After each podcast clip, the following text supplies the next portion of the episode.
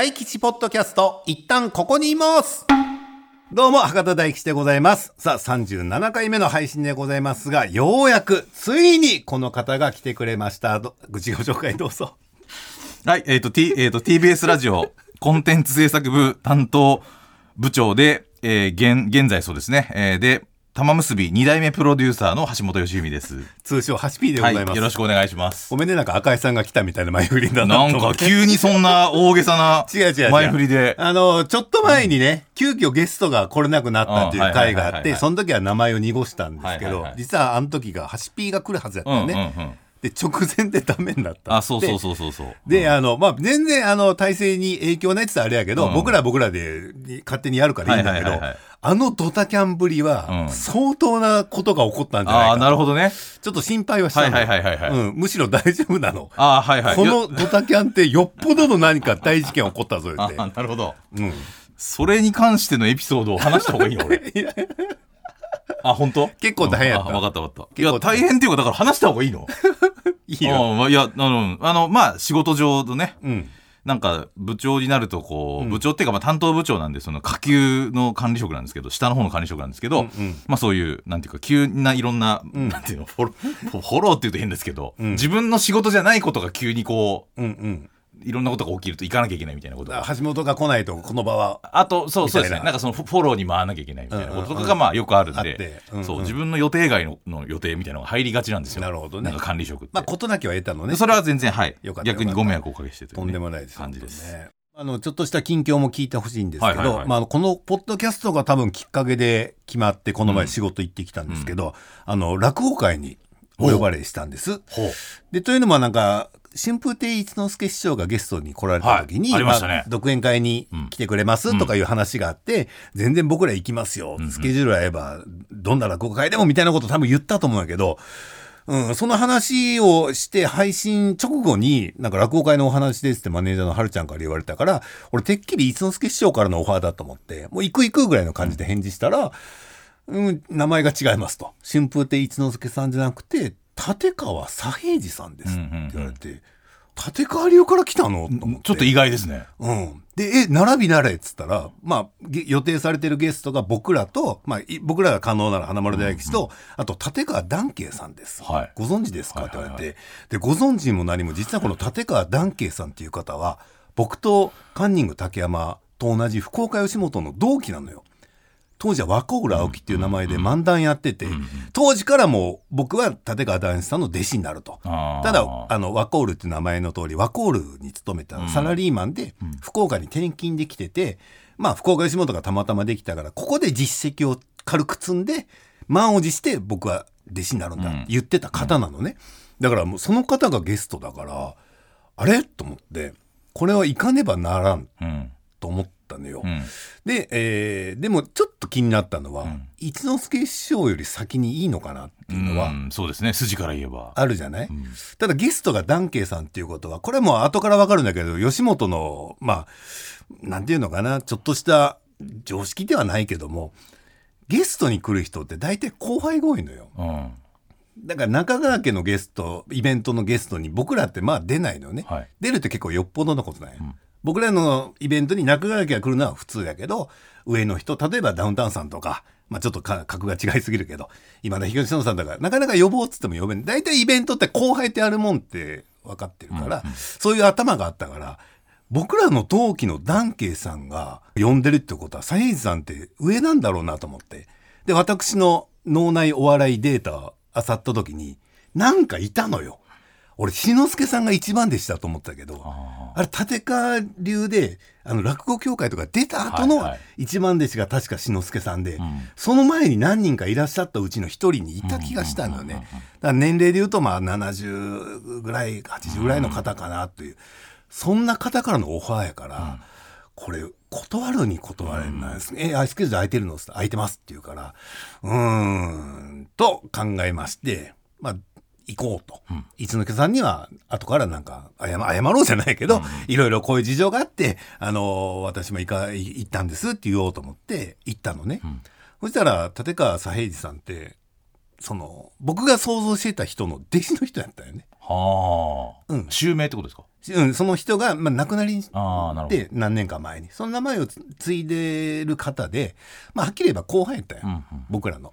うんうん呼びつけやがったのこの野郎が ぐらいの 気持ちにはちょっとなったけど、あの、はるちゃんにもうすぐ、じゃあこんなん返事せないかんから、お待たせできないから、そんな大師匠をね、もうすぐ行くって返事してくださいっつって、その後になって調べたから、あ、後輩の方なんだ、なんだと思ったけど、うーん、まあまあでも一応一回行くと言ってね、うん、蓋開けて、お前後輩だから行かないよそんな失礼なことないから、で行ったのよ。で、落語会、まあ楽しくてね、えー打ち上げまで行かしてもらって楽しかったんですけど、うん、その時に左平次さんにね、なんで私たちに声をかけたんですか？っつったら、ポッドキャストを聞きましたと。で、落語会にも出るって言ってたんで、一か八かダメ元で連絡してみたんですって言われて、あ、そういうご縁があるなら、うん、僕も来てよかったですよ、みたいなこと言ったら、覚えてらっしゃらないと思いますがっていう話から始まってあー「何何?」っつったら「十何年前ビアガーデンで」って言われてうん。それでバーン思い出したんやけど、うん。玉結びが立ち上がって最初の頃まだハシピー来てない頃池田さんとね、えー作家の吉井さんと三船くん持ったからと僕と赤江さんと赤江さんのマネージャーさんで、高級なビアガーデン行ったのよ。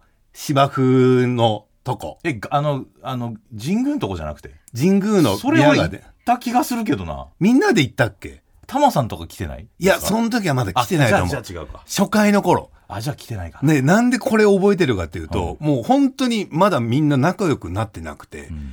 あんま話すこともないんじゃなくて、うんうん。もう探り探りで、みんなでなんか、本当になんか、表面上の会話だけしながらビール飲んでたのよ。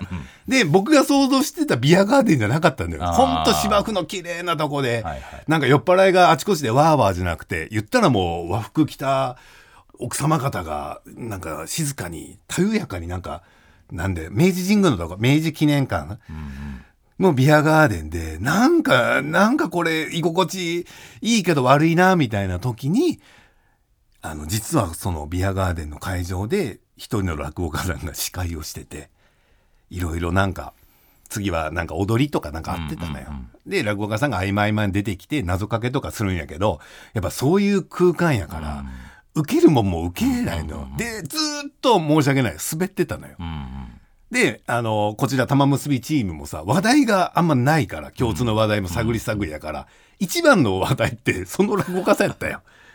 だから、池田さんとかが、大吉さんもああいう仕事したんですかとか言って、まあまあ昔はしてましたよ、とか言って。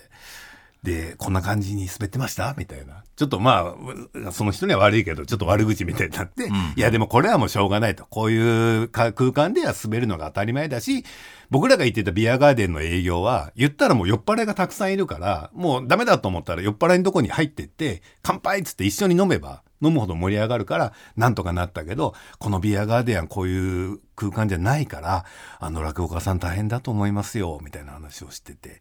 で、トイレかなんかに僕行った時に、たまたま会ったのよ。その落語家さんと。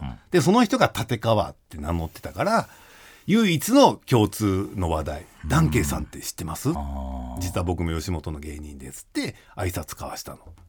この人が、後の左平次さんやったそれがだから十何年前にビアガーデン会場で、まあ、おベンチャーも入ってると思うけど、僕初めて芸能人に声かけられたんです。それ大吉さんだったんです。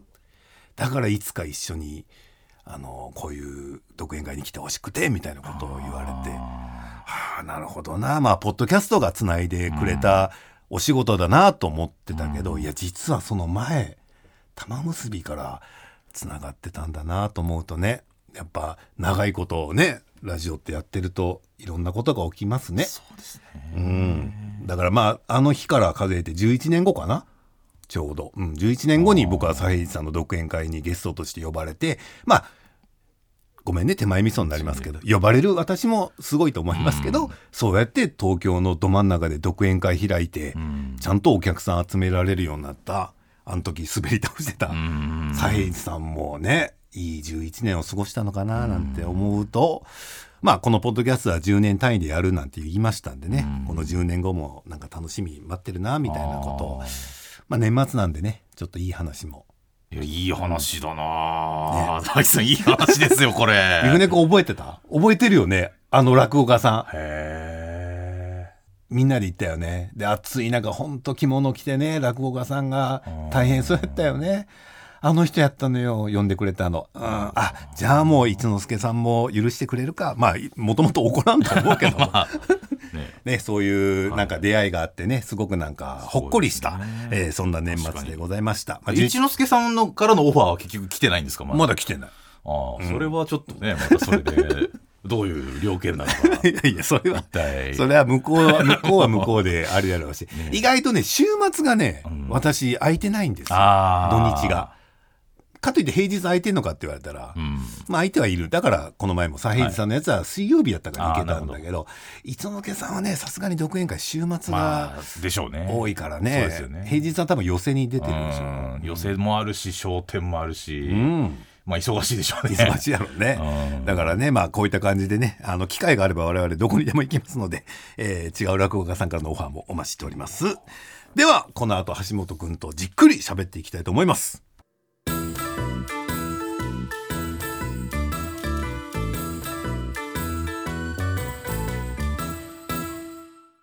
改めまして今日のゲストはハシピーでございます。はい橋本でございますよろしくお願いします二代目プロデューサー。二代目ですね。何年やったっけ？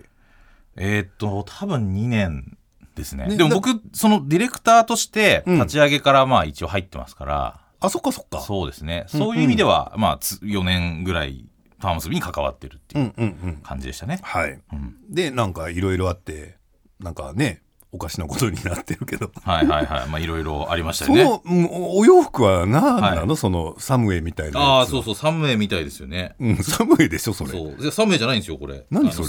サムエみたいなスーツみたいなえジャケットみたいなもの。下はどうなってる洋の服みたいな。まあこうこうなんか下も今立ちましたけど。下もそうなの？下もこうだけどなんかここにボタンあれねえな。あ本当だ。なんかなんかなんかこうね洋服的な感じなんですよちょっと。そうねサムエっぽいけどサムエそうじゃない。そうちょっとジェダイの,、ジェあのジェダイ戦士みたいな感じになってるしスター・ウォーズの。いやマジで本当そういうのはね、国際派俳優さんしか着たらダメよ。あそうですか。あなたあなたマまッキンユーさんとかが着るやつそうですよね。なんかでもこう日本人じゃない似合わない服ってなんだろうなってことを最近考えてまして、うんで日本人しか似合わないものって和服だけど和服ガチで着るのは大変だから、まあね。でもなんか和服風のなんかん。そういうのも選ばないと変な感じになるなと思って今うん。いろいろ試してみてるんですよ、なるほど。そういうとこがハコちゃんに好かれるところかもしれない、ね、そうかもしれませんね。そういう精神をお持ちなところはいね。岩下先生にね本当に好かれましたから、ねえ。さあハシピーとはね初めて会った時のことはあんま覚えてないけどとにかくプロレスが好きなんよねそうですね、ま研究会かなんか入ってあ、学生プロレスラーなんですよね。ああそうやってそうやった。そうですそうです。んうんうん。はい。それでなんかいろいろプロレスの話とかしたことはそうですね。もちろんあるし玉結びからですもんね。大吉さんとはね。そう。だから橋本君ハシピーがどんな感じでね、うん。ここまで来られたのか、じっくり聞かせてくださいね。そうですね。シラフだとねあんまね喋ったことないないですよ。だから僕が大吉さんと実は差しで飲んだことがあるんですけど、うん。それってなんか2人で予定をと取ったというよりは、うん。あの赤江さんと一緒にみんなで後楽園にプロレス見に行きましょうよって、はいはいはい。小橋健太さんの。そうんの。うんうん。それであの行ったんですよ確か。行った行った。ででその後なんか、あれだからっつって水道橋のあたりちょっとちょっと食事でもしていきますかみたいな感じにうんうん。なったか、うんうん。試合の前かなんかに時間があったかで、うんどっかないのかなみたいなことになって、でうん。僕がなんか聞き聞かしたのかうん。当時なんでそこに行ったのかおよく覚えてないんですけど東京ドームシティあの東京ドームのホテルがあるじゃないですか。うんうん。でそのビルのめっちゃ上のレストランのすごい景色のいいとこを急になんか予約しだしてうん。でそこに赤江さんと大吉さんと僕と3人で行ったんですよ。うんうんうん。僕がプロデューサーの時でしたね、うん。行っその時は。た行った。うんうん。でその時に赤江さんと大吉さんがそのすその東京を一望できるねうん。レストランで、うん。いやー俺たちも東京に来た来て仕事してるなって感じするよねって赤井さんと大吉さんがうん。話してるのを、うん。なんか俺横で聞いてた記憶があるんですよ。なんか何このおのぼりさんみたいな会話をするタレント タレント2人なんだろうと思って。まあ俺も地方出身だから分かるけどうん。すごいこと言うなと思ってでそ,、うん。その後に、うん。なんか赤井さん先帰って、はいはい。でなんか大吉さんと俺なんか流れで、うん。まあせっかくだからもう一軒ぐらい行きますかみたいな感じで、うん。でも店全然ちょっとどうしようかなったんだけどなんかその時大吉さんがね急に、うん。いや俺がちょっと適当に水道橋なんか適当に入るからっつって なんか急に先導しだしてなんか、うん。いや俺がもうこの焼き鳥屋とか入っちゃうからみたいな感じで、うん。パッて入ってって、うん。でなんかそこで飲んだんですよ。プロレスの話しながら、ね、とかもしてたと思う。うん、で、俺多分ね前の前の年ぐらいに、うん。東京ドームにプロレス行った時に、はい。はちみつ二郎くんにはいはいはいはいあー連れられて行った店やったと思うよね。ああなんかわしなんか焼き鳥屋みたいな。うん、でプロレスファンってやっぱ、うん。試合見終わった後後、ね。楽園ホールの周りで飯食い,、食いたいっていうのがそうあって、語り語りたいですからね。うん、多分その時先導してたけど、もう2回目だよね、相当慣れてる感じでしたけどね。うん、それ舐められちゃいけないと思って、ねちょっとねあの虚勢を張ってたと思うけど、はいはいはいはい。あああったね。ありましたよ。赤井さんと行ったねプロレス、うん。でもあの時さ、まあ、いろんな選手がね、はい。小橋健太さんがね。集めてうん。選んでて、ん。俺マジで一番いい選手だと思ったのが、うん。カイリさんなのよ。ああその時ね。女子プロレスラーの、ものすごいトップロープからのエルボードロップが綺麗で、この子すごいと思って、うん今 WWE まあでねそうですよだから。世界最大の団体でうんメインイベンターよね、そうで。すよ。いやー、すごいねう。ん大出世だよね。大出世ですよね。ああいう時にいやだからそういう選手って多分他にも多分いるはずで、うんうんそういう選手の試合をああいうちっちゃい会場とかで見れてると、うん。やっぱこ後々のこう誇りになるじゃないですか。自慢になるね。自慢になりますよね。うん、俺リコシェ初来日の試合、私見てるからね。ああそうドラゴンゲートに来たから。そういうもう、ダブルリストやったっけ？なんかうん。2回転ムーンサルト私生で見てるんでね。これなかなかプロレスファンとしては。最初に見た時は相当衝撃でしょうねそれはね。うん。ただ飛ぶまであんな時間かかんだと思ったけどね。精神統一の時間があるからね。確かに確かに。うん。まあまあまあ。そうね。まあそんな思い出もあるけども、さあハシピー今いくつ？44ですね ?44 歳、はい。でさっきちらっと出たけど出身はどちらなの？富山県で高岡市っていうところですね。あら漫画道で同じそうです。藤子うん不二雄先先生生たちの。だから僕 A 先生と高校は同じです。高えー。校の後輩にあたりますね。ええはい。やっぱ高岡は藤子不二雄の町みたいな感じあなだと思いますよ。あの、まさにだから漫画道に出てくる、んあのよく出てくる大仏とか、はいはい高岡大仏高岡大仏とか、うんうんうん。あと古城公園っていう公園、うんうん。城址公園みたいなところとかは、僕も本当に家が近かったんで、うん。本当に子供の頃から慣れ親しんだ場所だったんで、まあ身近な存在ですよめちゃめちゃ。うん。富山はどんな感じ？ってメディアはテレビ局は全部ある感じ？これがね全部ないんですね。だから昔からあったのは、うん。えー日テレ系の KNB テレビででいうと、うんあとフジテレビ系列の、うん。えー今は BBT という名前ですね。うん。うんで僕が結構物心ついて途中ぐらいでチューリップテレビっていう TBS 系ができるんですよ。ほだそれまでは TBS 系見れなくて、石川県の MRO テレビを見るしか TBS はなかったんで、うんうん。もうそれと電波状況がすごい悪くてビリビリの状態のままワクワク動物ランドとかを見るみたいなええ感じですね。うん。うん。あじゃあテレ朝はなかった。テレ朝ないですずっと。今も？今もない。今もないの？うんでも北陸朝日っていうまた別の県のうん。チャンネルを受信するしかないです。県にはない。ええ。ですね。でもまあ今は見れるのかな？地デジとかで。多分ねう見れるまいこと見れる家はあると思うっていう感じだと思います。ええ。でもあじゃあずっとだから NHK が抜いて民放3局。そうですね。ええ。ラジオで言うとだから、え2曲しかないです。え AM1 曲、うん。FM1 曲みたいな。あ、まあ、NHK 抜いてですけど。何があんの？AM は。AM はね、それも KNB ラジオっていうのがあって、で、それは、テレビは、えー日テレ系なんですけど、ラジオは TBS 系っていう、ええちょっと変わっ、まあそういう感じなんですルールとしてなんか。そういう習慣があって、慣習というか。あ TBS が流れてるイメージ？じゃあ TBS ラジオといろんなね、局局の番組が混ざるんですよ。あの、日本のラジオ局の地方局って。うんだから、日本放送系の系列局があったとしても、うんその TBS ラジオの番組が流れてたりすることもあるみたいな、えー。晩飯で買ってみたいなことがあったりとか、うんうんうんうん。結構ねなんかその辺は緩いんですよねラジオ、えー。どんなのやってたの？ら僕で言うとね子供の頃は小沢昭一の小沢昭一的心とかが夕方ちゃんなんか流れてるみたいなのがあるんですけど、うん。でも昼間はローカルの番組やってる、うん地元の番地組元の番組やってるみたいな感じです、夜中は？夜中はだからオールナイトなんです僕は。おーオールナイト。だからジャンクが流れてないんですよ。うん。聞いたことないそうだから TBS ラジオの系列の曲が流れてたんですけど、うん。いわゆる東京にいる人が思う TBS ラジオのイメージみたいなものは流れてなくってあんまり。ほんほんほんそんとそれこそお本当小沢昭一さんの番組とかぐらいしか なくて。ないみたいな、まあ、そういう場所でしたね、うん。だから非常にカルチャー的には、うんうん、まあ割と貧弱な場所だったのは間違いない。否めない。ちょっと遅れてはいるよね。まあ正直遅れてます。僕が高校ぐらいまでは本当にねインターネットもない時代なんで、うんうん。本当に東京の情報ってもう、うん。ファッション誌とかあと東京のテレビの深夜のなんかそういう情報番組っぽいものとか、そういうので見るしかなかったですね。ね、それこそプロレスの情報ももうプロシルプロかゴングかそうですよ。しかない。友達とかあとその本当にだから新日本プロレスが見れないんですよ、だかあそっからテレ朝ないもんね。だから日テレ系の、うん。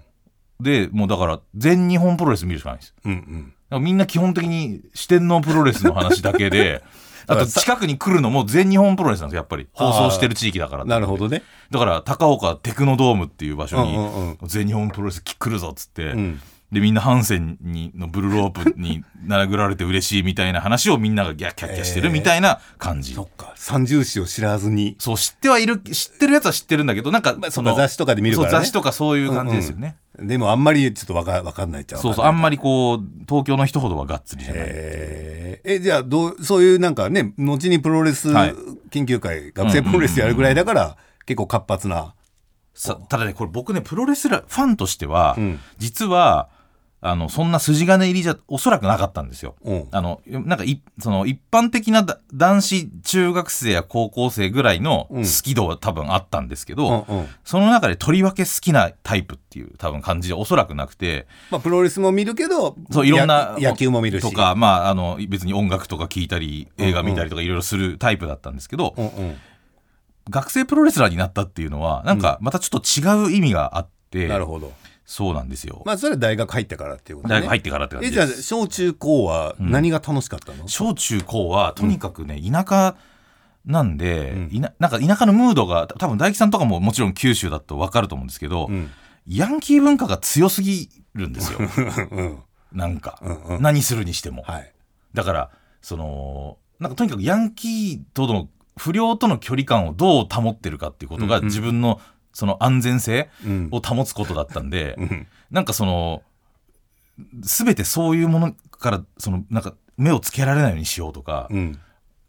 かといって入り込みすぎると人生を踏み外すかもしれないから、はいはいはい。うん。なんかそういう距離感をビビりながら、うん。ずっと取り続けたっていうのが多分小中、まあ、特に中あたりは、もうそればっかりだったと思いますね。うん。僕中学校がうん。割と荒れてる中学校だったんで、うんあの卒業式にパトカー来ちゃうみたいあなら。感じで、うん。で暴走族もすごいもういのメンバーがもういるみたいな、うんうんうん。まあ、そういう中学校だったんですよ、うん。だからなんか卒業式になるともう本当に特攻服みたいな人たちがいたり、うん。もう刺繍を入れた学ランでドーンみたいな人たちがいたり、うんうん。で当時そこで幅を利かしてた暴走族が、んクレオパトラっていうね名前の。男ですよ。男の集団なのに、威勢がいいね、うん。クレでなんオパトラ。か苦しいになんか列みたいなの書いてあのはい当て字のね。そう当て字で、うんうん。なんかクレオパトラみたいなのがいそてう。うん。でそういうもうとにかく筋狩りの不良たちがいる、うん。ギリガラス窓割れてないみたいなうん。感じの、いやめちゃめちゃわかる。だからその人たちとそう。本来だったら付き合いたくはもちろんないけど、ん。ある程度付き合っとかある程度なんか誰かを通じて知り合いぐらいの距離感でいかないととなんかいつ危険が及ぶか 分かんない。わからんし、はい、中に入りすぎると、じゃあ土曜日集会に来いよとかなるとまた話変わってくるからね。だからそれが全ての活動のもう なんか原点みたいな。そそこが安全が保障されてないと何もできないみたいな感じがあったんでじゃなんかあんま楽しくないね。だから今振り返るとねあんまり楽しくなかったですね、うん。だから僕その部活も中学校の時にバスケ部入るんですよ。うん。でバスケ部のイメージ多分全然誰も持ってないと思うんですけど、うん。周りの人はね、うん。でもそれも当時「スラムダンクブームだったんですよ僕らの時世代的に、うん。でバスケ部にそういうちょっとチャラチャラしたやつとかちょっと不良予備軍っぽいやつも入るんですよ、うん。だから同じ部にいれば、うん。ある程度そうなんていうか距離感いい距離感じゃないですか。だからそういう安全性はもうそこで保たれるっていう。何回言うわ、安全性。安全性って。そういうのもあって、うん。バスケ部入って3年間中学真剣にプレーしよう、上手くなろうじゃなくて。そうバスケが好きじゃないんですよ別にそんま、な、周りからちょっとね、ん。あのなんか、安全に過ごすためですね。なんかちょっかい出されないようにそうですね。っていう。でもそんな中受験勉強して、そう。高校は、高校進学校だったんですね。ね、A 先生が確かそう。A 先生行く高岡高校っていうところなんですけどね、うんうんうん。そこでちょっと人生変わる感じ？そこで、うん。えーなんかあのそこってほらある程度不良もいない、うんうん。ね、心理的安全性の高い場所なんで、うん。なんかそこはもう自由に生きようと思って部活入らずに、うん。えーもう帰宅部みたいな感じでうん。もう行こうと思って、うんうん。で軽音楽部っていう、まあ、バンドをやる部活には入ってたんですけど、まあ、それはほぼ帰宅部みたいなもので、うんもう本当に放課後何もしないみたいな。うん。本屋寄ったり遊んだりするだけみたいな。いやじゃあもう街ブラブラする。そう街ブラブラするんですけど、うん。あのもう東京と比べるとやっぱ何にもないじゃないですか。まあ言いづらいけど限界あるよね。ありますよね。田舎の街ブラってね。だから本屋 CD 屋みたいな、うん。うん。レコード屋とか映画館とかもうん。結構限られるから、うん。だんだんやることなくなってきちゃって。わかる。で家帰ってうん4時ぐらいだったりするんですよ。なんかもう やることやったやることやっても、うん。日によっては。でだから家帰ってもうテレビとかないだからいやでもテレレビもだからレディース4とかうんをなんかその時なんか流れてて、うん。でレディース4とか見てるんですよね。見るもんなくて、うん。でなんかあ三越一社提供かみたいな。あちらが見て見てるみたいな生活してましたね。で夜もそんな楽しいことないやろ？でもあのいやないんですけどテレビはまあ一応流れてるじゃないですか、うんうん。で深夜番組とかはやっぱその時結構好きで,、うん。で僕テレビをもう中学ぐらいに部屋にもあったんで、あいいね。そうなんですよ、うん。でもうテレビっ子だったんですよ基本的に、うんうん。で深夜のそのバラエティ番組とかも面白いしあと、うん。深夜の2時か3時ぐらいになると、うん。地方局がなぜか、うんちょっとエロい映画みたいなやつで流したんですよ。ったあった。ありました、うんそういうの。あったあった。映画やってた。やりまやってましたよねなんかね、うんやってたやってた。何の映画か分かんないんですけど、うんうんでそれを新聞のテレビ欄で、うん。深夜の方にちっちゃくタイトル書いてあるんですけど、はいはいはい。ちょっとエロそうなタイトル書いてあるんですよ。でそれがどのぐらいエロいかを、うん。こう頑張ってこうそれをエロ一番エロいやつの日に見れるように、うん。こう貼って見るみたいなのをやってて、うんうん。2時とか2時から4時みたいな時間に、うん。うんでそれをこうめっちゃ眠い目こすって、うん。こうエロい映画かな。エロあそうでもなかったなみたいなのを4時まで見て寝るみたいな。あおっぱい出ただけかとかあねそうかとかそういう、でたまにものすごいのがあったりとかして これ大丈夫これみたいな。でそれ それ見れた日はもうすごい高揚して、まあ、うん。翌朝でも誰とも話すこともないから、うん。別にそれをただ、まあ、自分で反芻してるだけみたいな、へーでも授業中寝てるみたいな。そういう生活したりとか。まあでも言ったら正しい田舎の高校生よね。ですかね。うん。なんかちょっと時代がだいぶ違うけど、はいはい。まあ僕らの時代とあんま変わんないっていうか。あそうですか。うん、田舎の高校生ってそんなもんいややもんね、そうそうそうもう本当に全く生産的じゃない。多分うん。東京の子から比べたら、うん、情報量何百分の1だみたいなで言ったらお金もさないです。ないやん。ないです。だから東京来て本当思ったのが、うん。高校生とか大変よね、うん。お金いくら使うんだろそううそう。そう、まあ、その代わりバイトとかね多分するいろんな場所もあるんでしょうけどね。うん、やっ僕ぱらバイトする場所もね限られてるんですよね。そうそう。でただでさえ学校からバイト禁止って言われてたらあそうそう。こっそりね。ないやん、うん。裏に回るしか。そうですね。ね。で裏回る裏もそんなないし、ね、ないですよ。だから本当違うと思うけどな、うん。でもその時に高校生活を送りながら、うん将来っていうか進学あはそうですね。もう東京にっていうのは。そうです。だからそれはもうカルチャー的に全く不毛の地だったんで、うん。もうとにかくそのテレビでも東京の情報が断片的に入ってくるんで、うんうん東京に行かないとこれはもう話にならんだろうっていう、だから東京に行くために受験勉強しようみたいな、まあ、そういうモチベーションだったですね。ちなみに聞きそびれたけどその夢中になって見てた深夜番組は何なの？それはね僕はやっぱ世代的にはもう完全にダウンタウン世代なんですよ。ガキの使いに至るまでの、うんうん。まあ、ガキの使いに至るまでその前で言うと夢で会えたらとか、うんうんうん。あとはまあそのダウンタウンのダウンタウンジルとかナリとかはいろいろあったじゃないですか、あの時、シリーズが、その辺もず、まあ、みんなチェックしたりとか、とにかくなんかバラエティ番組割に関西系のバラエティも入ってたのかな？入ってます入ってましただからだからダウンタウンなりとか、あれって関西だけのそうね東京はやってなかったよな。うん。あとね俺あれ何の番組だかな？あの松本さんの,、うん。あのフリルマンっていううんキャラクターやってた番組。うん。なんだっけあれ。フリルマン。なんか4時ですよだか、うんうん。なんかとにかく大阪でまだダウンタウンさんが結構アイドル的に出る番組の一部も流れてたようなへえ気がするんですけど、うんうん。なんかそういうのも見たりしてて、うん。あ全員全員出席笑うんだってば。うん。だね。なんか名前覚えてるけど福岡もそんなにやってなかったからな、ああそうですか。あーでもやっぱ今もそうやけどやっぱ最先端の笑いうんやから、うん。そういうの見てたらそれはお思うよね。思います。ちょっと出なきゃってね。とか思うしあとその楽器の使いってやっぱスタッフが結構出てくるじゃないですか周りの。うんうんでその作り方がなんかすごく好きで、うんでなんかこれこの、まあ、これだにはもちろん入れないとしても、うんうん。なんかこういうものをやれる仕事ってすごいいいなって、なんかうんうん。バカ正直に思っちゃって。いやそれは思うよ、うん。うん。でそれで夢中にだから僕ねラジオっ子って実はあんまりないんですよ。あんま聞いてなかった聞いてるんだけど、うん。まあご存知の通りその2曲しか選べないという中で、うんうんまあ、周りの友達がその「オールナイト」とか聞いてるみたいなので、聞いてるっつってもその、まあ、だから福山雅治さんの「オールナイトニッポン」とか、うん。松村さんの「オールナイトニッポン」とか、まあ、そういうのは聞いてました、聞いてましたけど、うん。あのあと赤坂康彦の「ミリオンナイツ」みたいなのをこう、大人ぶった友達が、あれがいいんだよとか言って言ってるみたいなのを聞いたりとか、そういうのはあったんですけどでも圧倒的に僕多分テレビ見てて、しかもその深夜のバラエティのその企画が強いやつどっちかというと、とか見てたりですね。あとはそのお色気番組ですよね、まあ、ギルガメシナイトとか普通に見てますし、あとロバの耳掃除とかも見てましたし。へそうそういうえやっぱ部屋にテレビあるのでかいね。でかいですね。そのうちもうそれしかないですもんね情ね報が。あと本当僕もそうやったけど、やっぱ憧れる対象ってやっぱテレビの中だよね。そうそうそう。田舎の人ってないから、今でもだったらインターネットが絶対あったと思うんですけど、うん、今だからあの本当僕も同じやったもんな、あの自分が芸人になれると思わないけど、あの横にはいたいと。そうですね。トンネルズさんの横でなんか手叩いて笑ってたいなっていうのはね、近くに行きたいみたいなね。そう思ってましたけど、でもそういう野望を秘めながら受験勉強頑張って、はいはい大学はもうストレートに合格したストレートにねなんと運よくどちら？現役で一橋大学に入ったんですよ。一橋大学ってどこにあるの？国立市ですね。あら。東京でいう。おう。だから東京に来たのに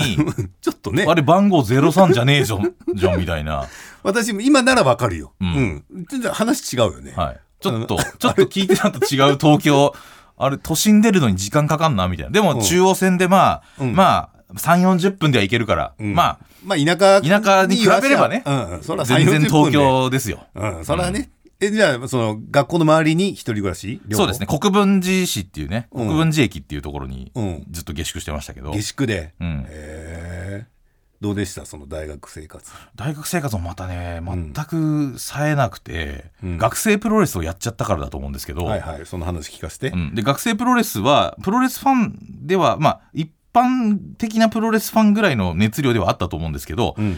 プロレスを自分がやるみたいなことをやりたいみたいなことを思って大学行ったわけじゃなかったんですよ。うんうん、これはもうだいぶ違うからね。だいぶ違います私の中でもプロレスファンと学生プロレス、そうややります。やる人は、違いますよね。うん、全然違う。そう。であのもちろんファンだから入るが多いんですけど、うん。僕の場合はなんか大学でもこうなんか面白いことを考えるうん。なんかそういうサークルとかうん。があればいいなと思って、まあ、そういうので行くとなんかその落ち研を見ようとか、うんいろいろあるんですけど、うん。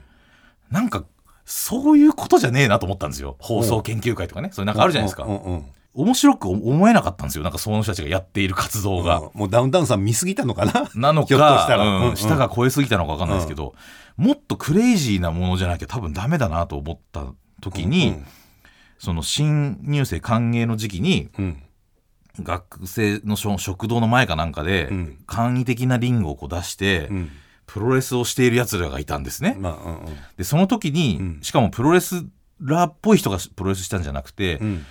肩やあのひょろひょろのうん。もうプロレスなんてやりそうもない、うん。もう針金みたいな体をした、うん。よその弱々しい、うん。まあ、男子学生と、うん。ケムクジャラのすごいいかつい、うん。もういかにもプロレスラーみたいな体をした、その学生が戦ってたんですよ。うんうん。でそれが、えー荒川一人ぼっちっていう名前の選手と、えー汗大衆っていう名前の選手が戦っていたんですね。うんうん。でそれを見た時になんじゃこの世界はと、うん。こんなプロレス見たことない。うんうん。しかも自分たちのこう集大というか、まあ、その生き様を晒すうん。試合をやってて、うん。何なんだろうと思ってでそれで、そのその後ちょっと気になってずっと見てて、うん。そしたら話しかけられて、うん。ちょっと練習とか見に来てよみたいな感じになって、うん勧誘されて。うん。でうん確かにこれ何なんだろうと思って、うんうん。学生プロレスはしジャンルとしては知らなかったんでそうんの時、うんうんなんかとにかくプロレスをやってるやつらがいるっていうので 練習とりあえず見に行こうと思って。うん。で見に行ったら練習する場が、今っぽい言葉で言うと、うん。インカレサークルだったんですよ。ほうつまりいろんな大学の人がいたんですね。一橋だけじゃなくて。うんうんうん。でそこの大学だだけじゃなくて、うんまあ、近くにあった武蔵野美術大学の美大生がいたりとか、うんで学生だけでも実はなくて、うん。なんか社会人っぽい人がもう入ってたんですけど一人はうん。社会人っていうかなんかラグビー選手みたいな人がいるけどなんか動きがこの人女子プロみたいな動きすんなと思って見てたらうん。喋、ったら完全にお姉の人で新宿2丁目で、うん。そのいわゆるゲイバーのママをやってますっていう。ノンストップマーコさんっていうね、リングネームの人が練習に来てて、で、もう一人、もうなんか、UWF の選手みたいなうん、レガースつけて、すっごい体もでかくて、うん。なんか、なんか前田明の弟分みたいな感じの選手がいて、この人なんだろうと思って、こんな人いたかなと思って話聞いたら、うん。あの、僕、東大の医学部ですって。で、その、そういう集団で練習してたんですよ。で、僕はど、多分、その時、直感で思ったのは、うん。新宿2丁目のうん。ゲイバーのママとうん。東大の医学部の人が一緒のサークルにいるっていう集団はおそらく東京にはもう他にないだろうと思って、なんやろね。そんなんないじゃないですか振り幅、うんうんうん今でいうダイバーシティのある、うんうんでここはプロレスっていうのはまあ一旦置いといても、うんうん。この集団ってめっちゃ面白いと思うなと思って、うん一旦ここにいますじゃないけど、うん。本一当に。旦一旦ここに。一旦ここ在籍してみようと。どんな世界が広がるのかと、うんうん。いや本当見たことない人もね多いと思うけど、うん。学生プロレスって実はね大学のほら花でもあるじゃん。そう学園祭の花って言われる、ね、めちゃめちゃ盛り上がるっすねめちゃくちゃお客さんも来るし、うん。らめちゃくちゃお客さんも来るんだけど、うん。普段のその人たち全く友達いないんですよみんな。ええで僕もそその中にいると、ん。大学で友達はやっぱできないんですよ。浮いてるっていうか。やっぱねなんか試合があったらみんな見に来るけど見に来るけど。私生活ではちょっとだからさっきのヤンキーの話だけど、ちょっと程よい距離をそうなんですよ。みんな取ってくるのかな？だからあの大きい教室とかに、うん。その有名な選手が入ってくると、うん。あのクスクスクスって笑いが起きるんですよ、うん。でもそいつ全く誰とも話してなくて、うんうん。友達ではないみたいな。ただ知名度はあるみたいな、うんうんいいんだか悪いんだか分かんない生活だからほになっちゃう。ら仲良くなったら誘われそう誘われるかもしれないで断るのめんどくさいからね、うん。めんどくさいやつつかもしれないですからね、えーでもすごいねそんないろんな人が集まうん。って、でそこでなんかでプロレスってやっぱ本当に今思うと、うん。なんかそのエンターテインメントのまあジャッキさんの前で言うのは釈迦に説法ですけどもいえいエンターテインメントを作る基礎が入ってるじゃないですか、うんうんだからプロレスのし試合を自分でこう組み立てるとか、うんうん。興行プロデュースするっていうことをんうん学生時代からずっとやってますから、うん。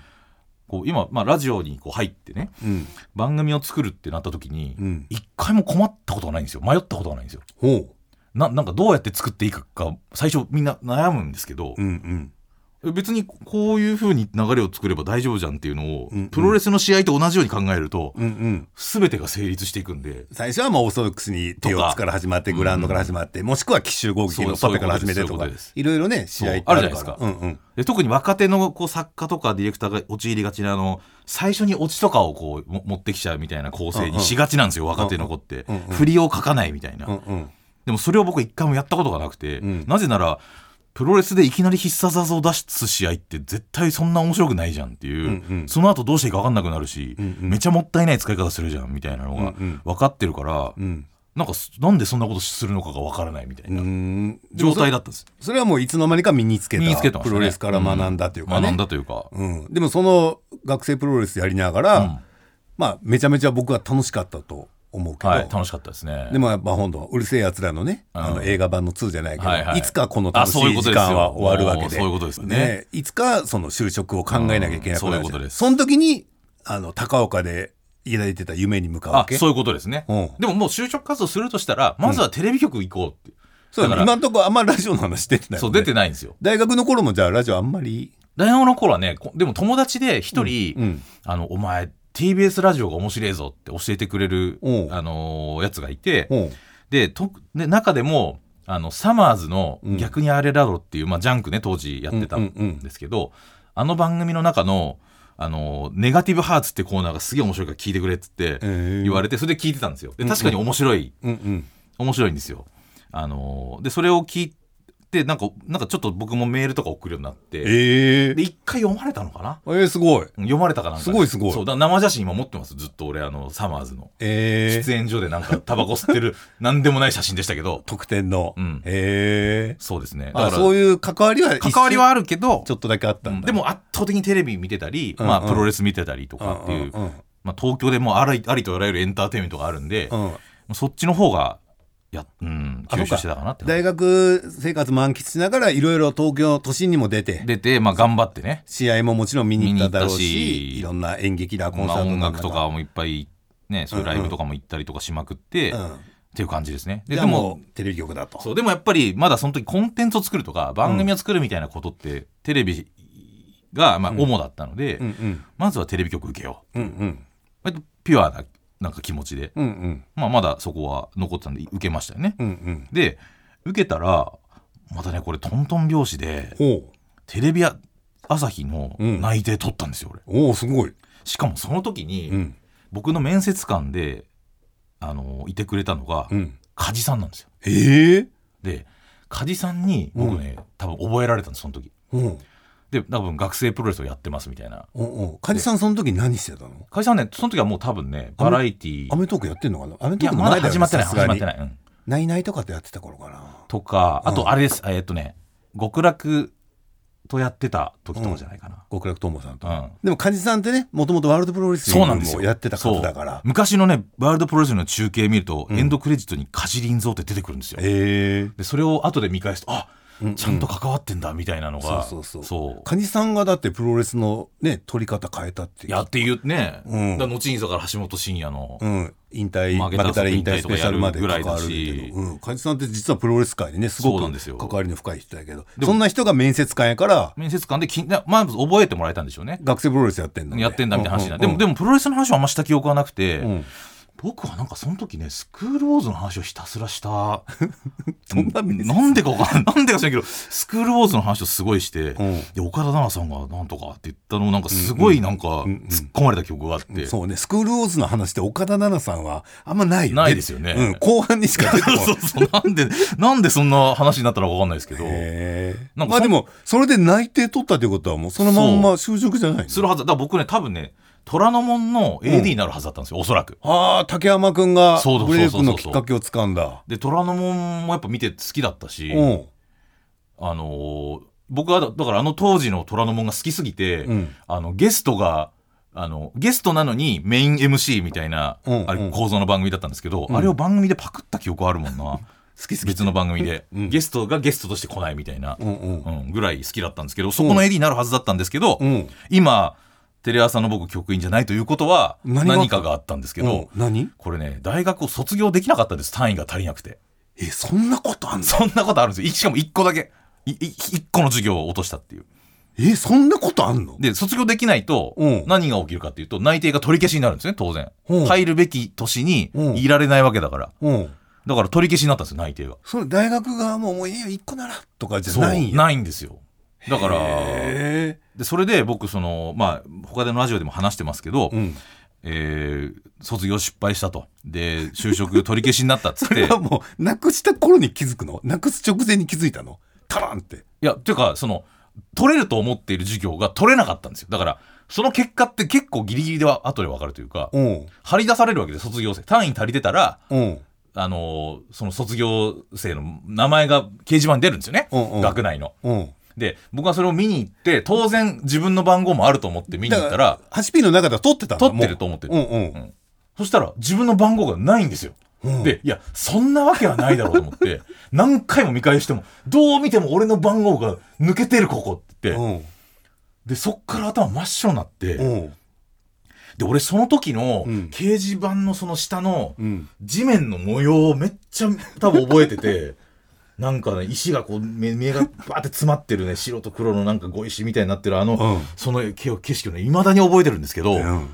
頭真っ白で、そっからなんかその地面の絵とか模様以外はもう記憶にないぐらい落ち込んで、えーまあこうなったっていうことはもうどうにもならなかったどうにもならなかった。どうにもならなかっったんですけど、それでど、一旦どうしたかっていうと、まあやっぱ親に電話しますよね。まあね。卒業できないで進路がもう変わっちゃうわけだから。学費も学費もみたいなんで、で、母親に電話して、うん。で「ごめんちょっと卒業できなくてあの、テレビ朝日の内定取り消しになって」って言ったら、うん。怒られるのかなと思ったら「うん。あのいいよいいよ」って言ってくれて母親が、えー慰めてくれた。もうなんか逆逆不揃いのリンゴたちの時藤三郎みたいじゃんみたいな、あの親父がほら内定取ったら初めて褒めてくれたみたいなので、怒るみたいなね会がありましたけど、知ってる人は知ってると思いますけど。俺知らないから。そうそう知らないからピンとこやったらごめんなそういう会があったんですけど、なんかあ母親が急に優しいみたいな嬉しいみたいなのがあって、うん。ででなんか電話切って、うん。そしたらなんか母親からまた電話かかってきて、うん。なんか今東京におるみたいなことを言うんですよ。えななんで来たのかなと思って、うんで分かったっつって迎えに行って、うん。で迎えに行ったら、ん。なんかちょっとこう喫茶店かなんか入って、うん。母親がパッて懐からなんか風呂敷にに袋に包まれた何かをパッて出したんですよ。で何かなと思ったら、うん。100万円の札束だったんですよそれ。うんうんうん。でいやこれを持って、うん。今から、うん。その単位を落とした先生のとこ行こう。もうなんとかしよそう。う買えるもんなら 全然買おう。でええー、と思ってそのおその母親のその行動の速さにもびっくりしましたし。電話したらもう次の日ぐらいに来ちいやもう当日レベル。ええそれがね確か午前中ぐらいに電話したら、うん。もう午後夕方ぐらいにはもうね、うんもう電話があってみたいな、うんうんうん。でそれでびっくりしちゃって。うん。あと親が札束をこう持ってる絵面ってそ まあないよね。ないでしょあんま見ないよね、うしかもそれを今からもう、それで先生のとこ行こうみたいな。あんまりいいことに使わないからね。使わないでしょしかも。ねうんうん。でそれでその時に、うん僕がなんかなんかどなんか俺テレビドラマの主人公のような気持ちになったというかうん。でいやおおかんねこれねあの俺は気持ちは嬉しいと、うん。嬉しいけども、うん。俺はもし仮にこんなここれで単位が取れて、うん。進路がそのまままあつながったとしても、うん。俺はこんなことで勝ち取った進路をうん。生きる人生はうん。嫌だってうん。言って、うん。でそれで母親がそれをこう収めるみたいな、ドラマのワンシーンみたいなのがあった あったんですよ。まあねまあその100万で単位が変えたかどうかは別にして。別として母親のその気持ちがねうん。嬉しくて嬉しかったしそれを断れたというね。そうそうそう。ちゃんと。でそのいその夜あの母親と自分ののそのちっちゃいアパートの部屋で一緒に寝て、うん。母親が今まで聞いたことない大きないびきをかいて寝てたんですよ。そしたら俺その母親がのいびきかいてる横で、うん。もう号泣してもう、みたいなね、うん。ことがあってうん。まあそんなことがあって、うん。あの結局テレ朝行かなかったんですね。で1年かけてでその後すぐに就職活動を再開したんですよ。うん。でまだ就職活動ができるところはどこだ？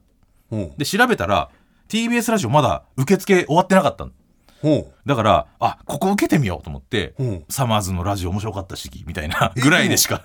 単位足りないんじゃないの？いやだからあのそのよそのななんていうかな。あの僕が3月に卒業失敗したとしたら、うん。5月の卒業できないまま学生続くきますよね、うん。だから就職浪人した形になって、うん。その後5月ぐらいまでの募集、う受付だったんですよ。あの TBS ラジオが、うんうん。だからそうするとその来年の入社のお要は就職活動はまだ間に合ってたんですよ、なるほどなるほど、うん。テレビ局って早いので。うんうん。あの就職活動が、うんうん。だからその僕が卒業失敗したのが分かった段階から始めたとしても、まだ翌年の就職活動に間に合うみたいな、うんうん。まあ、そういうタイミングだったんですよ、ね。うんうん。それで TBS ラジオをギリギリ受けてうん。受けたらまたそこですごく話が合う人たちが多くて、うん。へ TBS ラジオと縁があってなんかそこは泣いていただけたんですよ。え、じゃあいろいろ受けてテレ朝からもらえましたとかあ。TBS ラジオからもらえましたとか。でもパターンじゃなくて。じゃなくてテレビ朝日はほとんど就職活動せずにうん。内定取ったんですよ、うん。で TBS ラジオは、えっとまあ、一貫就職失敗してるんで、うん。あの卒業失敗してるんでその後100社ぐらいかな。一気にあの就職活動一応しました、うん。うん、あのいろんな業界見た方がいいと思って、うんうん。で100社ぐらい受けてでその中の一つが TBS ラジオだったみたいな感じですけどね。100も受けた。んへ100ぐらいエントリーしてバーッと受けまかけましたね、えうん、それで TBS ラジオからだけ来たの？が内定取ったのかな。一番早かったあでもねあともう一個だけ内定をねのの直前まで行った会社があって、うん。でそれがね JT だったのかな。へえ。そうタバコの。日本タバコ産そ業う。だからタバコを売るかラジオを売るかの 二択で迷ったんですよ、うん。どっちも面白そうだったんですけど、うんうん。でもやっぱりメディアでなんか番組作るみたいなコンテンツに関わる方が絶対自分のやりたかったことだろうから、うん。まあ局員なんで、まあ、池田プロデューサーはねその制作会社に入りましたけど、うんうん僕は田舎出身だからその辺分かんないんですよ。制作会社がじゃないと番組作れないよとか、はいあんま分かんない、TBS ラジオ入ったらもうすぐディレクターなんかとかできんじゃねえのみたいうんうなんぐらいで入ってたんで、うん。それでまあ入ったっていう。でそこからまあ番組制作にまあ運よく配属されてもう最初から制作？そうですね。へえ2004年からずっとですねじゃあ結局いみんなとは同級生とは1年遅れでそう業界厳密に言うと1年半、まあ、遅れてるんですけど、うん。大学の中で 2, 2年から3年に1回上がれなかったんでまあその分。えらいことを言い忘れてたな。言い忘れてますけど。それはお母さんも大いびきで寝るわ。お前何年やんだよこれって。そうそう長いねモラトリアム期間だったんですけど。へえそう。ねまだいける？まだ大丈夫？大丈夫まだね夫。うん。それで、えーね入社して、ねうん。それが何年？それが2004年。2004年か、どうでした？当時の TBS ラジオは社風というか雰囲気入った当時はでもやっぱなんていうのかな、なんかやっぱ東京のメディアだなって感じがすごくして、うん。テレビ局とはまた違って、ん。なんか東京ローカルな感じがしたんですよ。なんかその江戸の江戸っ子の粋な人たちが多いみたいな、うんうんまあ、別に江戸っ子 だけじゃないんだろうけど、ん。なんかその TBS ラジオのまとう文化みたいなものがうん。すごくね、うんうん。粋に感じましたね。なんかそれがかっこいいなと思って、うんうん。なんかあのーすごく好きになったんですよねね、会社のことが。2004年の頃はどういう番組が看板番組だったの？番えい六輔さん。うん。ストリームでしたね。うん、ストリームが僕最初に入った番組だったんで、うん。あとデイキャッチとかアクセスとか夜ね、うん。あとジャンクとか。ね僕ごめん本当あんま聞いてなくてさ、うん。うんうんストリームっていうのはどういう番組ストリームは小島慶子キラキラの前にやってた番組です、だから玉結びの前の前。そうです。先輩の先輩ぐらい、うんうんでそれも10年ぐらい続いた番組で小西克也さんと松本智子さんっていう2人でやってたんですよ、うん。で小西克也さんは、まあ、テレ朝とかによく出てた国際ジャーナリストうんうん。の方。で、まあ、すごくトークも面白い人で,、うん。で松本智子さんはいわゆる FM パーソナリティというか、うん。FMDJ みたいうんうん。な方の、で、まあ、有名な方だったんですけど、うんその2人がやっている番組ででどういうテイストの？テイストはね、うん。あのー情報を扱うんですけど、うん。僕が入った時は、うん。す路線変更した直後だったんですけどいわゆるサブカル路線みたいなものに変わっててほ当時コラムの花道っていうううんうん。番あのコーナーが看板のコーナーだったんですねそのストリームの。うんでそこには吉田剛さん町山智博さんとか、うんあのー今でいうなんていうかもう午後ワイドにずっと出てくるような人たちがうんうんうん。初めてレギュラーを持ったのがそこのうんうん番組だったストリームだったんですけど、うん。その人たちが出てる番組だったんですね、うだんから僕が最初にディレクター担当になったのは、うん。吉田剛さんのコーナーのディレクターだったんですよ、へー。うんうん。でだから僕吉田剛さんのあのーなんか引っ越しをなんか手伝うみたいなうん。ことなんか急にディレクターの仕事としてなんかやったんですけど、うんその引っ越しがよくわからないで引っ越しを手伝ってたんですなんか、うん。とあるオフィスからうん。吉田剛さんの荷物を、うん。あの練馬区にある実家までうん。こう届けるみたいなのを手伝いをずっとしてたんですよ、うん。でもそれ今思うと、うん。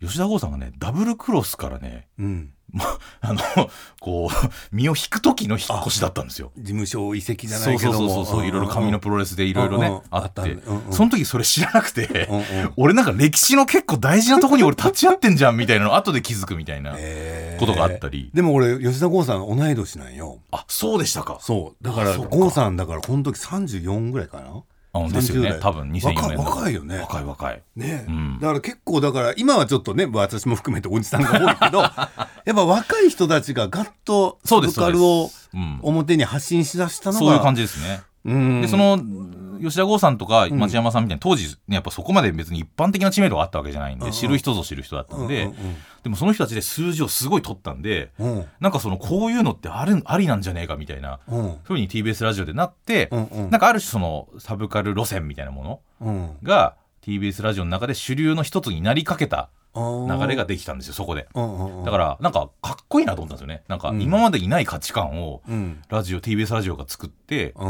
なんか主流にしていこうとするみたいなうん。のがなんかそれがすごいかっこいいなと思って。ね確かにこれ言い悪いじゃなくて、うん。本当それまでのラジオしかもお昼のラジオってうん。本当たわいもない、まあそうですよね。聞きやすい、うんのんびりしたっていうね、まあそういう良さももちろんあるんですけどね、うん。地元情報とかね、うん。ずっとそんなんばっかやったけどそこにね、なんとかっていうなんかねレンタルビデオさんにも置いてないような映画のうん。と話とか。か、まあ、あとその過激なねその論調の話があったりとかっていうのうん。うん。うん。はやっぱ僕も世代的にもまだ若かったからっていうのもあってなんかすごく刺激的で楽しかったんですよね、ね。自分が普通に聞きたい番組だなと思うものができてたんで、でも本当思うのがさその頃、まあ吉田剛さん基準で言うけど吉田剛さんがまあ35とするじゃん。そうですね。まあでも世間的にはさ、うん。まあ言ったら若造っちゃ若若造ですよね、うん、でもラジオのリスナーさんって今も昔もやっぱ上の人多いじゃん、多いです。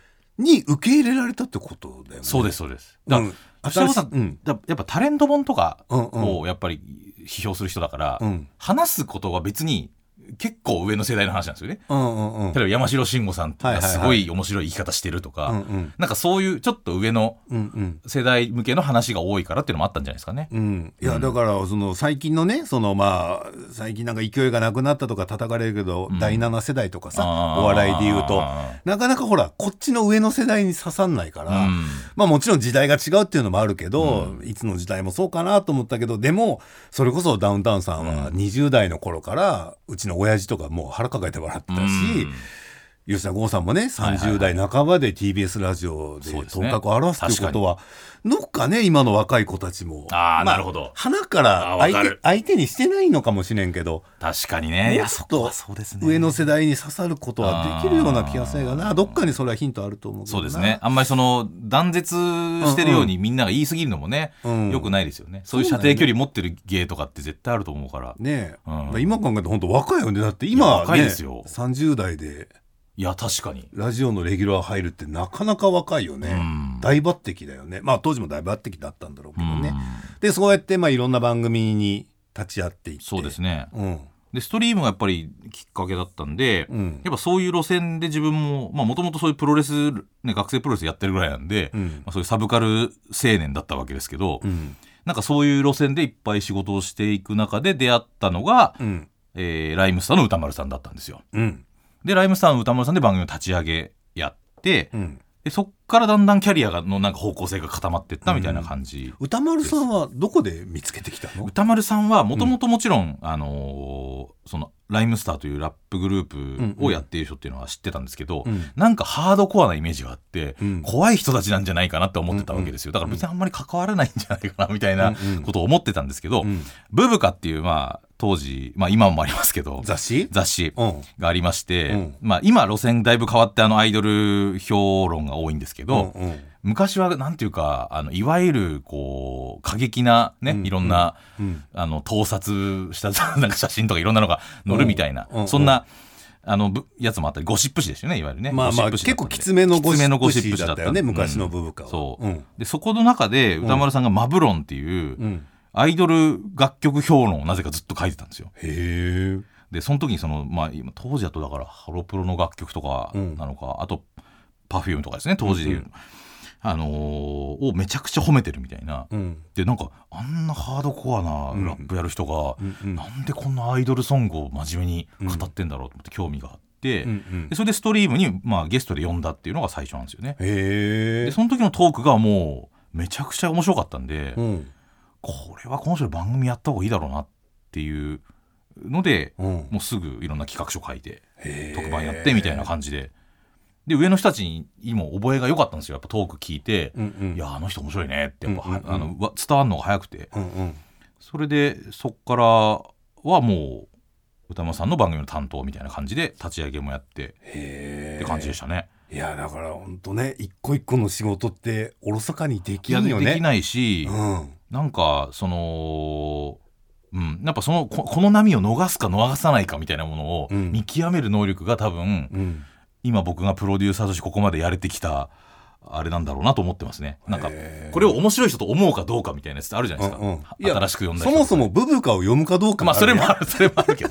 それもあけりますね。どでもほらねもう毎回こんな話になるんやけど、今ほらスマホで全部情報が入るからあうんそれで情報量は昔より増えたんやろうけど、うん。同じ情報なんだよね。そうですね。多分みんな持ってるのがね、うんうんうんでもやっぱブブカのそういうコラム読んーでそうですね。でも歌丸さんもこの今かブブカに書いてるやつがラジオにつながるなんて多分思ってないやん。うん。そうその時は思ってなかったでしょうね。ね、でも、あの好きなことだから一生懸命書いてたやつがたまたま見つけるプロデューサーがいて、ん。期待に応える歌丸さんがいてっていうね、なんかすごく正しい仕事のそうですねつながり方というかね、うん発展の仕方よそね。の、まあ、掘ってくるみたいなね、うんうんもう1時間経つ。じゃあいやまだこ俺が喋りすぎでしょこれからのね TBS ラジオとかいろいろ話すことあるんやけど、うでもねうん何回も来るんだよこれ。あ、そう、あ、そういう、そういうスタイルね。一回呼ばれたらほら、こういうのってもう 来ないじゃん。また来てくださいって言いながら。